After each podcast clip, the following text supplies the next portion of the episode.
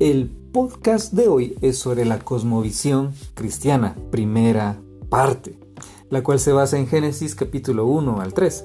Recordemos que este libro fue escrito por Moisés para una nación nueva que estaba dejando la esclavitud en Egipto y preparándose para la tierra prometida. En este viaje Moisés sabía que todos los judíos necesitaban entender quién es Dios para tener la fe en que de la misma manera como Dios había creado el universo para ser el hogar de la humanidad, también Dios les había preparado un hogar en la tierra prometida, hacia donde se dirigían.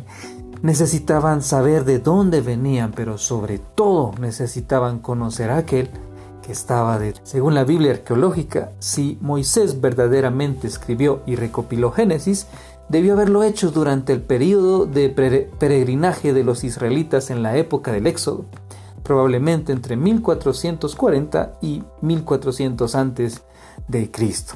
A pesar de que probablemente haya sido escrito en esos años, Génesis narra la historia de los inicios del año cero y da por sentado la existencia de Dios. Y esto lo resume en el primer versículo de Génesis capítulo 1.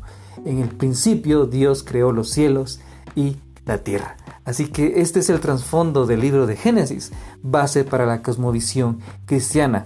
Ahora, una cosmovisión es la perspectiva completa desde la cual interpretamos toda la realidad. En otras palabras, son los lentes a través del cual interpretamos la vida. El autor Tim Keller propone que hay tres preguntas que toda cosmovisión debe contestar. La primera es, ¿cómo se supone que deben ser las cosas? La segunda, ¿cuál es el principal problema con las cosas como están? Y la tercera, ¿cuál es la solución y cómo puede hacerse realidad? Así que vamos a tratar de contestar la primera pregunta. ¿Cómo se supone que deben ser las cosas? Así que el primer elemento de la cosmovisión cristiana es la creación. Y es que el mundo entero es bueno, Dios hizo el mundo y todo en él era bueno.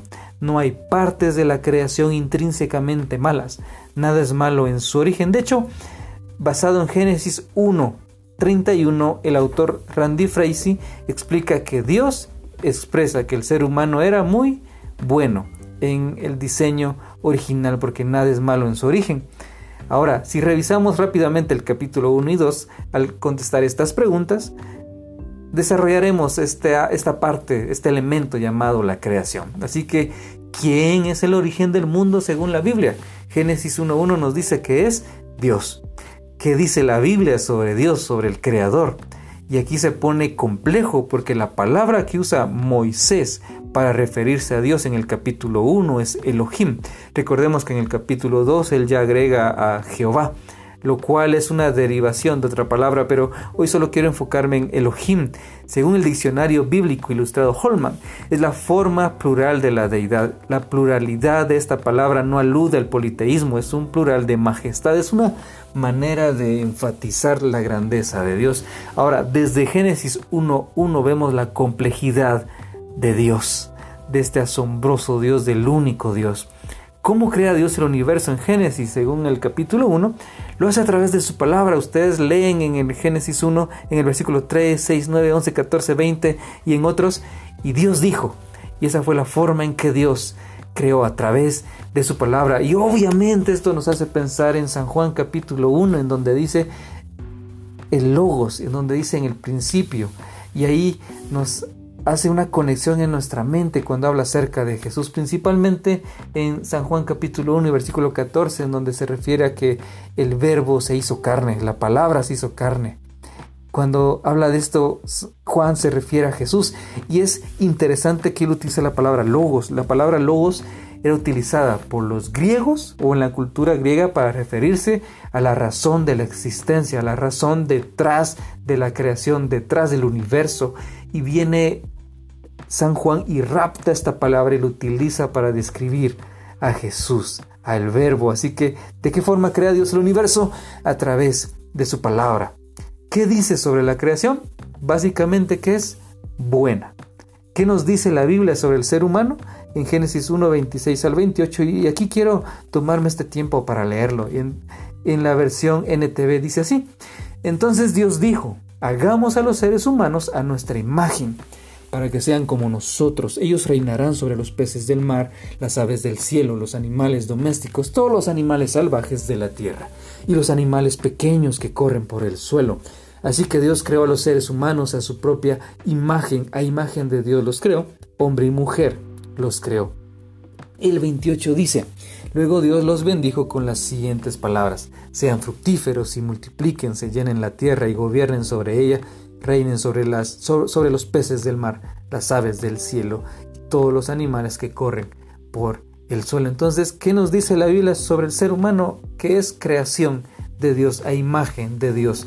Moisés utiliza la palabra imagen y esta palabra es un término utilizado en ese entonces por los reyes para describirse a sí mismos porque ellos daban a entender que eran descendientes de, Dios.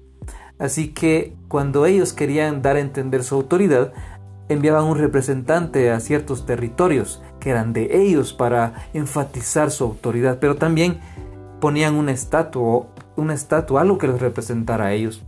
Viene Moisés y utiliza esta palabra imagen para describir al ser humano, dándonos a entender que somos representantes de Dios, que tenemos esa imagen en el diseño original, en la creación, en el primer elemento de la cosmovisión cristiana, podemos ver que todo es bueno.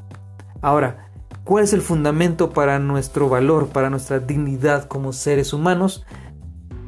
El fundamento es que somos su imagen en la iglesia, en la Biblia, dice eh, que Dios nos, desde el vientre de nuestra madre, Él nos hace. Eso da a entender que desde la concepción del ser humano hay vida. Entonces, el ser humano tiene valor porque es creación de Dios. ¿Cuál es el propósito del ser humano? En este mismo pasaje bíblico dice, sean fructíferos y multiplíquense, llenen la tierra y gobiernen, reinen. En otras palabras, en otras versiones también habla de sojuzgad. Es decir, uniendo todos estos términos que el propósito del ser humano, el propósito específico podríamos decir, es desarrollar la creación. Dios creó y dejó partes de la creación que tenemos que cultivar, que tenemos que cuidar, que tenemos que administrar y cuando hacemos esto entonces estamos creando, estamos cultivando, estamos creando cultura, estamos haciendo cultura. Entonces ese es nuestro propósito, el propósito general, el propósito que debemos realizar todos es glorificar a Dios. Pero el propósito específico o vocación o llamado que nosotros tenemos es desarrollar la creación. Así como Dios nos da habilidades para desarrollar la iglesia, edificar a las personas en la iglesia, Dios nos da habilidades también para desarrollar a la humanidad. Ahora, ¿Cuál es el diseño de Dios entonces para el ser humano? Es ser sus representantes, cuidar la creación. En conclusión, respondiendo a la primera pregunta, ¿cómo se supone que deben ser las cosas? Deben ser de acuerdo a su diseño original, de acuerdo a lo que Dios hizo. Así que esta es la primera parte y el primer elemento de la cosmovisión cristiana. En los próximos programas hablaremos acerca de los otros dos elementos, pero por hoy cerramos diciendo que el ser humano es representante de Dios.